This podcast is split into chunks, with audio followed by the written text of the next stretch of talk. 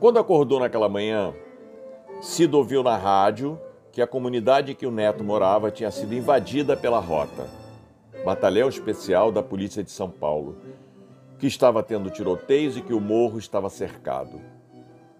Cida não pensou duas vezes. Trocou de roupa e partiu para a Brasilândia.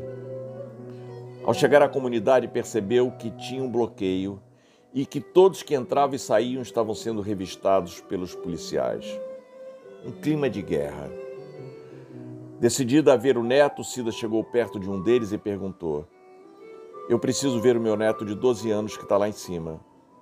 Melhor não, tia, o bicho está pegando. Onde é que ele está? Na rampa do bagulho. Ficou maluca, tia? Quer ir para a toca do lobo? Ele mora bem embaixo, não é muito lá em cima, não. Nem pensar, dona. Pela rampa não sobe nem desce ninguém hoje. Outro policial chegou perto deles. A ordem é levantar o bloqueio, hein? Tudo bem, melhor assim. Hoje é aniversário do meu filho. Valeu, disse o policial que conversava com Cida. Ó, oh, dona, a gente vai sair, mas não aconselho a senhora a subir agora, não. Esses bandidos vão descer atirando para tudo quanto é lado. Vão atirar em quem se vocês estão saindo? Vou atirar para o alto, para o vazio, para mostrar força e gastar a munição que não tiveram peito de usar contra a gente. São uns bunda mole. O policial foi com outro na direção da tropa e pouco a pouco os caminhões com os PMs foram saindo, dando espaço ao vazio que tomou conta das ruas no entorno da favela. Ao mesmo tempo que Cida queria voltar para casa, agora que o perigo, perigo maior tinha passado, a preocupação dela com o neto aumentava. Decidiu que iria até a casa dele. Foi até um botequim, tomou um copo de refrigerante e atravessou a avenida na direção da rampa. Começou a ouvir tiros e viu vários garotos com idade próxima do seu neto descendo o morro com metralhadoras, fuzis, revólveres, todos muito bem armados.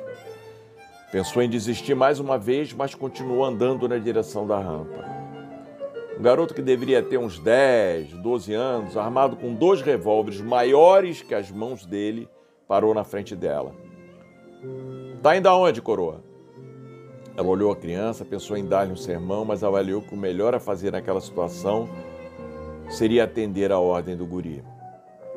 Tô indo ver o meu neto. Qual é o nome dele? Arthur. Ah, o bundão que mora aqui na rampa? Se engoliu em seco, pensou em dar uma resposta bem atrevida àquela criança, mas ponderou novamente. Ele mora na rampa sim, mas bundão tenho certeza que não é. Maneira de falar, tia. Vai, vai, vai lá, pode ir. O Arthur é cria do movimento. Pode ir. Que autoridade esse fedelho acha que tem? Não sei onde não tô com a cabeça que não tira minha sandália e dou umas boas palmadas, pensou Cida. Ao começar a subir a ladeira, percebeu que as suas pernas tremiam. Seria pelo atrevimento do garoto ou porque ela temia o que iria encontrar lá em cima? De qualquer forma, não dava mais para voltar atrás.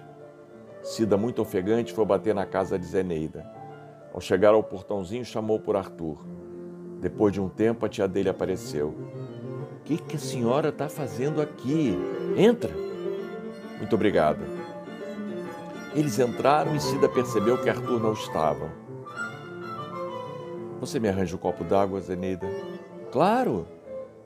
Ela pegou um copo de geleia, virou a moringa e entregou o copo a Cida. Enquanto bebia, Zeneida comentou: Uma loucura a senhora ter vindo aqui hoje. Onde está o Arthur? Quando pararam os tiros, ele subiu para saber dos amigos. Ele também estava trocando tiro com a rota? Claro que não, né? Ele é bobinho ainda. Bobinho por quê? Porque não anda armado? Porque não sai por aí dando tiro como os outros? Calma, dona Cida. Eu estou falando dele ser inocente ainda nessa história. Ele não anda armado, não, nem quero. Ainda bem. Quando ouvi na rádio hoje que tinha tiroteio aqui na comunidade, meu coração veio na boca. Elas ouvem um barulho do portãozinho sendo aberto. Ó, oh, deve ser o seu neto. Arthur aparece na porta e toma um susto ao ver a avó lá. Vó, o que, que a senhora está fazendo aqui hoje? Não ia sossegar enquanto não visse você. Ele vai até ela eles se abraçam forte. Tá perigoso a senhora andar por aqui hoje. O pessoal do movimento tá mandando ninguém sair de casa. Não vai dar para a senhora sair daqui mais. Por favor, Arthur. Vamos lá para casa comigo, pelo menos até passar essa fase. Arthur olha para Zeneida, que desvia o olhar dele em reprovação. Desculpe, vó, mas não vai dar para deixar minha tia aqui sozinha, não. Também acho. Vamos os três lá para minha casa.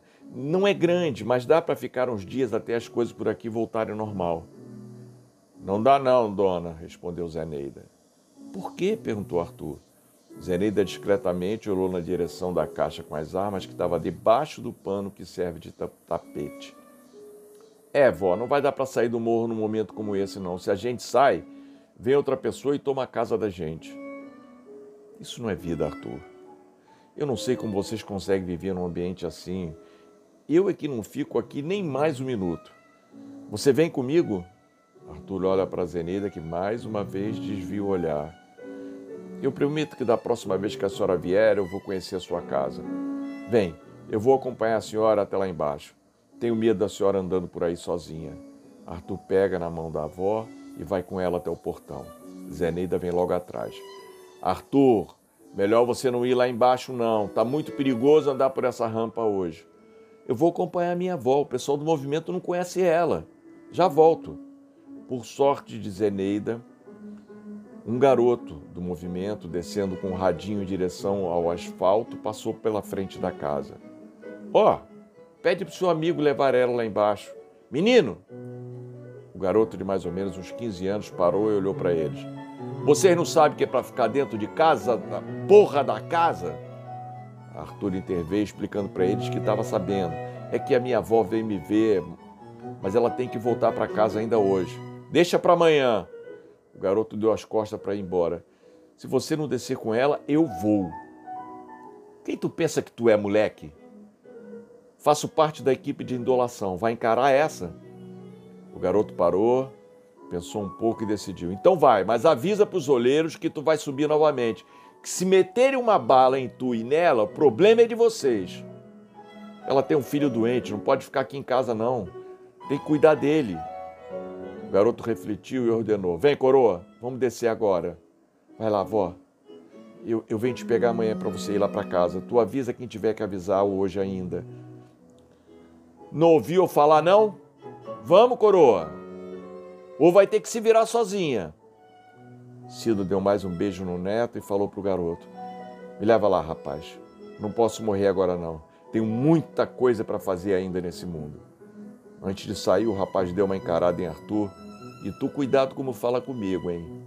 Da próxima vez te meta a porrada. Rapidamente Cido interveio novamente. Vamos, meu filho, deixa o Arthur para lá. Até amanhã, meu neto. E pegando no braço do rapaz, foi conduzindo indo para longe dali. Tu não conhece o Arthur, meu jovem. Esse menino é mais perigoso do que tu pensa, pensou Cido enquanto descia uma rampa. Na porta da casa, Zeneida se virou para Arthur e falou: Isso é jeito de você falar com o pessoal do movimento? Tu quer morrer? Ó, oh, tia, não se mete na minha vida, não, tá? Quando eu falar que eu vou resolver as coisas, me deixa resolver, tá falado? Senão tu já sabe. O que é que eu não sei? Eu vou morar com a minha avó e te deixo aqui sozinha. Arthur entrou no corredor e bateu a porta da casa. Zenida ficou pensativo. Eu é que não vou deixar essa velha levar você de mim.